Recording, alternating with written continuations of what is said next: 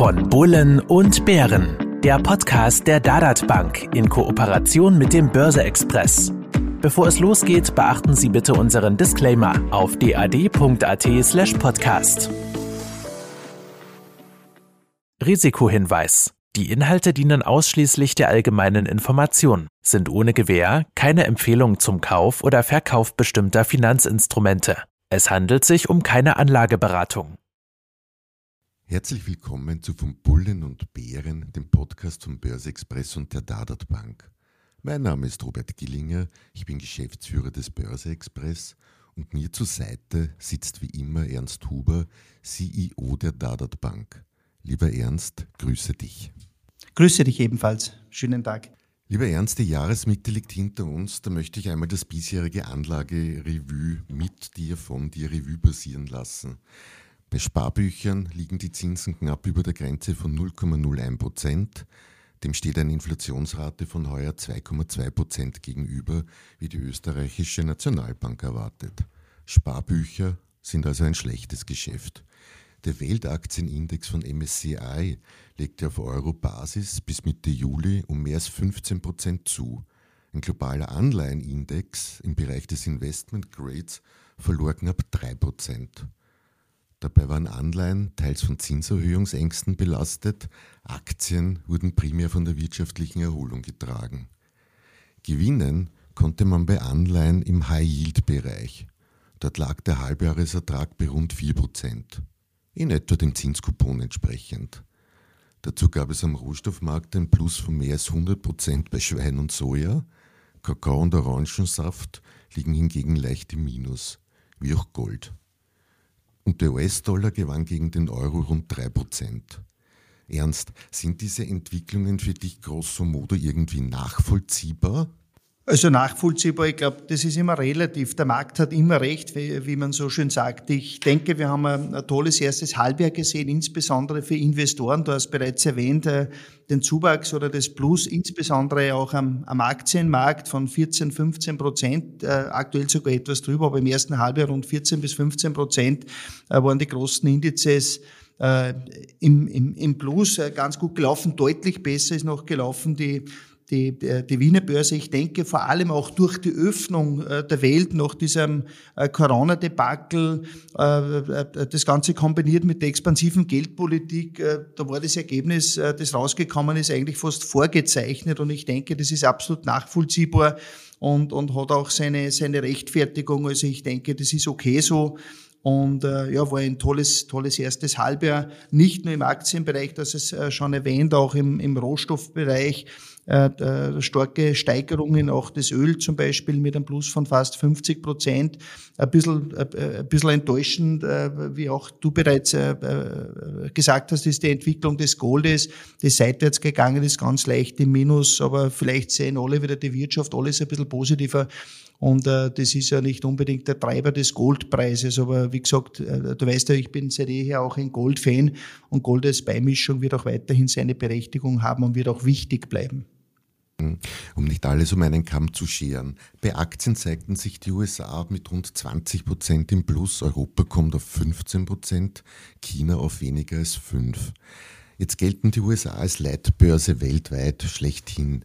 Gibt es aber auch einen nachvollziehbaren Grund für so eine Entwicklung und lässt das für dich vielleicht auch auf Künftiges schließen? Möglich wäre ja, dass die weltweite Konjunktur ihren Höhepunkt zumindest schon sehr nahe ist, da die Werkbank der Welt, China, im Vergleich bereits schwächelt.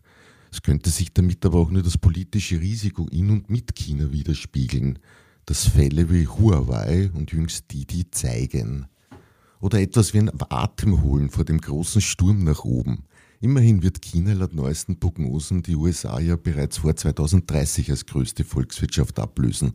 Welche Idee gefällt dir da am besten? Also ich glaube, die, die, die Wachstumszahlen in, in China sind ja, steigen ja äh, weiter stark an. Äh, Gerade die aktuell publizierten zeigen ja wieder ein ganz ordentliches, äh, schönes Bild, glaube ich, was das Wachstum vor allem auch in, in, in China betrifft, was die Entwicklung der Aktienmärkte betrifft. Ich glaube, da war gar nicht so viel Unterschied. Der S&P Äh, und, und der Altersdax 50 haben wir nicht die gleiche Entwicklung, glaube ich, gezeigt im ersten Halbjahr mit plus 14, 15, vielleicht auch 16 Prozent. Also ich sage ein paar Prozentteil oder Prozentpunkte Unterschied äh, wird es immer geben. Im ersten Halbjahr ein bisschen die Nachzügler sind eher gewesen Japan und die Emerging Markets und wie du bereits äh, gesagt hast, natürlich auch China, wobei China, glaube ich, schon ein bisschen auch zu tun hat äh, mit, mit teilweise politischen ein, ein Einfluss, auch insbesondere auch was die Technologieunternehmungen betrifft, wo es vor allem auch um das Thema Datenhoheit geht. Also das hat schon andere Gründe auch nicht, weil die Wirtschaft vielleicht nicht so, so läuft, wie, wie man sich vorstellt. Wobei ich glaube, das ist nicht der Fall, sondern das hat, hat eher, glaube ich, auch ein bisschen mit politischen Einfluss äh, dort äh, zu tun und deswegen äh, wird vielleicht China auch ein bisschen nachhinken hier. Mhm, okay. Wenn wir die USA genauer betrachten, legte der alte ehrwürdige Dow Jones mit der Technologiebörse Nasdaq mehr oder weniger einen Performance-Gleichlauf aufs Parkett. Ist der Siegeslauf der Technologie aus dem Corona-Jahr 2020 Also ich glaube nicht, dass das beendet ist, das Thema der Technologie. Das wird uns weiter begleiten, wird äh, ganz, ganz wichtig auch für die nächsten Jahre werden. Es stimmt, insbesondere im ersten Quartal ist die Old Economy oder wenn man so will, die Value-Unternehmungen haben deutlich äh, stärker performt, Outperformance gehabt, aber das ja, schauen wir mal, ich, ich würde sagen, das ist vielleicht einmal kurzfristig äh, wahrscheinlich realistisch, dass man sagt, auch die Old Economy äh, macht jetzt wieder mal einen Teil des Weges oder hat wieder mal stärkere Performance. Ich würde meinen, äh, lang, mittel- bis langfristig an der an Long Run äh, äh, werden Technologieunternehmen ganz einfach wichtig bleiben und darum wird auch hier äh, die Entwicklung, glaube ich, schon in diese Richtung weitergehen. Wobei man schon sagen muss, auch die Old Economy beschäftigt sich natürlich immer mehr auch mit mit Digitalisierung, mit neuen Technologien, das wird dann immer mehr verschwimmen natürlich in sich. Kommen wir zurück über den Atlantik direkt vor unsere Haustür. Der Wiener Aktienmarkt zeigte sich mit einem Plus von mehr als 25 Prozent als Outperformer. Ernst, lass ruhig die rot-weiß-rote Brille auf, aber was spricht aus deiner Sicht für ein Investment in österreichische Aktien? Also ich meine, klar ist, dass man hier zu vielen Namen sich ein anderes Verhältnis, aber auch einen anderen Wissensstand hat, den man so bei großen internationalen Namen so, selbst bei großen, größeren Namen sonst vielleicht nicht hat, sei es jetzt bei Manner oder der Bank für Tirol und Vorarlberg, um eine gewisse Regionalität da jetzt reinzubringen, oder eben bei internationalen Größen wie einer Föstalpine. Jetzt wirb du einmal ein bisschen für unsere Heimatbörse. Deren volkswirtschaftliche Bedeutung haben wir mit Börsechef Christoph Boschan in Folge 8 unseres Podcasts besprochen. Also die, die Unternehmungen, die wir in Österreich haben und insbesondere auch die Unternehmen an der, an der Wiener Börse, ich glaube, da brauchen wir uns nicht verstecken. Wir haben Top-Unternehmen hier in Österreich, äh, die oft unter ihrem Wert auch äh, geschlagen werden. Ich glaube, das kann man schon sagen. Äh, Gott sei Dank, heuer im ersten Halbjahr hat der Wiener Börse insbesondere auch eine, eine wirklich eine hervorragende Performance auch gezeigt. Ich bin, ich bin nach wie vor positiv natürlich, was unser Land, was unsere Unternehmungen äh, betrifft. Ich sehe das durchwegs äh, positiv. Man muss natürlich äh, schon dazu sagen, dass halt der, der ATX sehr stark äh, getrieben wird von, ich sage jetzt einmal, von den Banken, von Versicherungen, von ein paar wenigen großen Unternehmungen. Und wenn jetzt eine Branche wie zum Beispiel eine Bankenbranche einmal nicht so gut läuft, dann schaut es natürlich mit dem Index jetzt äh, von der Performance auch nicht so gut aus. Aber wir haben, wir haben tolle Unternehmungen drinnen, die haben sich gut entwickelt. Und äh, ja, also ich, ich sage für mich als, als Österreicher gehört in eine ordentliche Aktien, Asset Allocation der österreichische Markt definitiv mit dazu. Wie hoch die Gewichtung ist, muss jeder für sich selber äh, beurteilen. Aber wir haben gute Unternehmungen und, und da kann man auch wirklich auch darauf setzen. Ja. Da gleich ein Blick in die Realität hinein. Wie hoch ist denn der Anteil österreichischer Aktien in den Depots eurer Kunden? Also wenn man sich die, die, die Aktienaufteilung äh, oder die Aktien nach Ländern anschaut, dann bewegen wir uns hier immer zwischen 35 und 40 Prozent es ist ein bisschen höher bei uns immer der Anteil an deutschen Aktien. Es ist halt auch äh, die Auswahl eine größere. Die deutschen Unternehmen kennt der Österreicher in der Regel oder der österreichische Anleger äh, in der Regel auch. Und darum ist es ein bisschen stärker gewichtet als der österreichische Markt. Aber Österreich kommt an zweiter Stelle. Beim österreichischen Anleger an dritter Stelle ist, ist dann der amerikanische Markt und dann Rest of World. Also Österreich spielt hier schon eine ganz wesentliche, wichtige Rolle auch. 35 bis 40 Prozent sagst du, das liegt zumindest deutlich über den gerundet 0,1 Prozent, die österreichische Aktien in einem weltweiten Aktienindex von MSCI einnehmen. Was sich hier auch ausgezahlt hat. Immerhin legte der ATX als Gradmesser seit Anfang der 90er Jahre, also 1990er Jahre, im Schnitt verlässliche 6,6 Prozent zu. Aus 1000 Euro wurden fast 7000 Euro. Was waren zuletzt bei euch die nachgefragtesten Aktien aus Österreich und vielleicht auch ein paar Schmankerln aus dem Ausland dazu?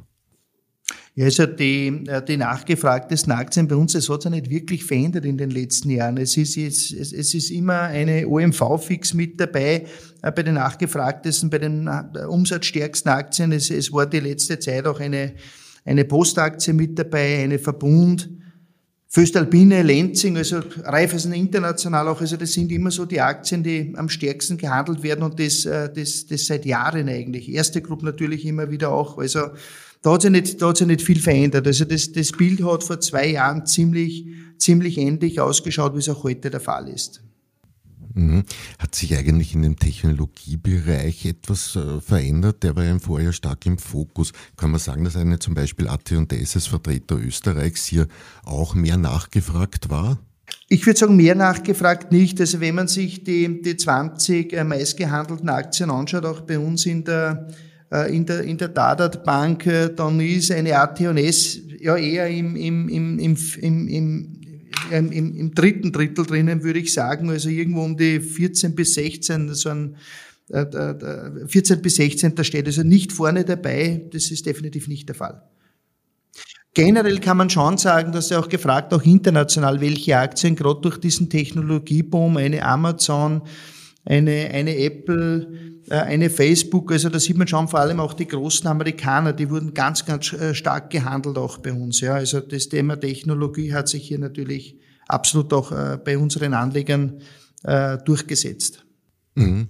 Nicht jeder möchte natürlich mit Einzelaktien hantieren und bevorzugt aus Gründen der Risikostreuung, Diversifikation, zum Beispiel eine breite Fonds- bzw. ETF-Lösung auf den österreichischen Aktienmarkt. Was sind denn da bei euch die gängigsten Produkte, beziehungsweise gibt es vielleicht sogar gerade irgendwo Sonderkonditionen? Der erste Gewinn liegt ja im günstigen Einkauf.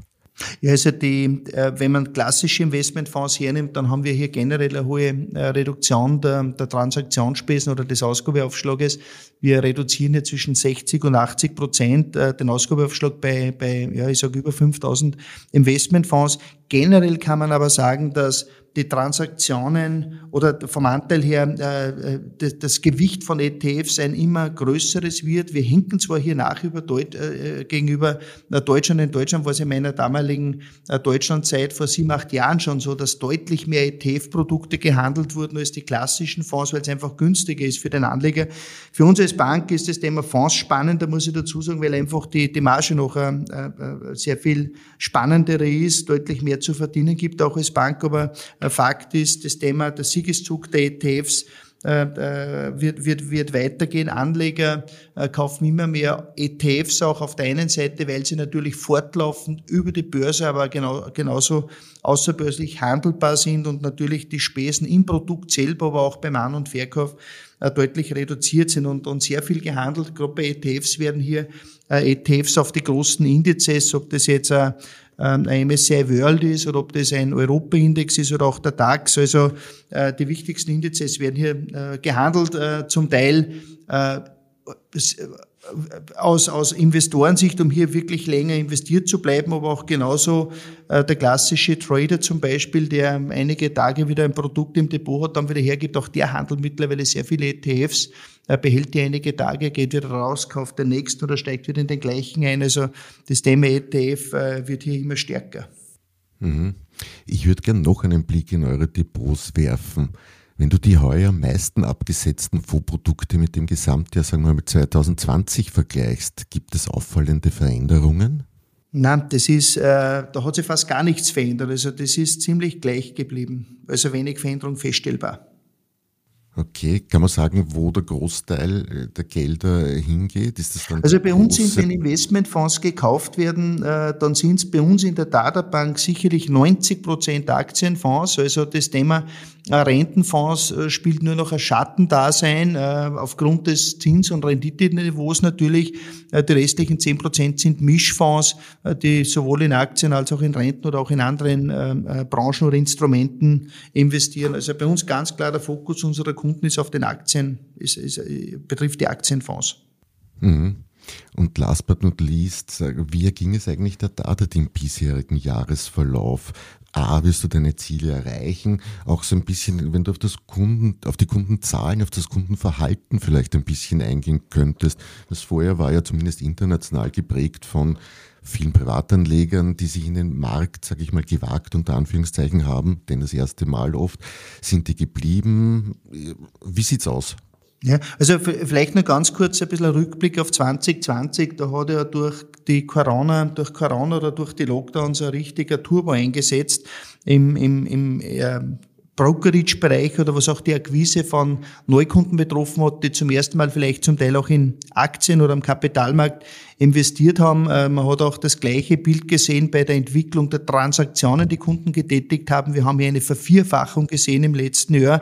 Und das war nicht nur bei uns so, das war äh, bei Mitbewerbern genauso, das war genauso in, in, in Deutschland oder auch weltweit der Fall. Also das Thema, das Thema Aktie ist wieder en vogue, äh, wird immer spannend und immer wichtiger, vor allem auch aufgrund des Nullzinsniveaus, um sich sein Vermögen erhalten zu können. Die Kaufkraft, glaube ich, ist unumgänglich in diesem Bereich investiert zu sein und vor allem auch jüngere äh, Kunden äh, oder Jüngere beschäftigen sich mit dem Thema Aktie immer intensiver, bilden sich auch weiter, nutzen hier auch äh, Seminare, Möglichkeiten zur Weiterbildung.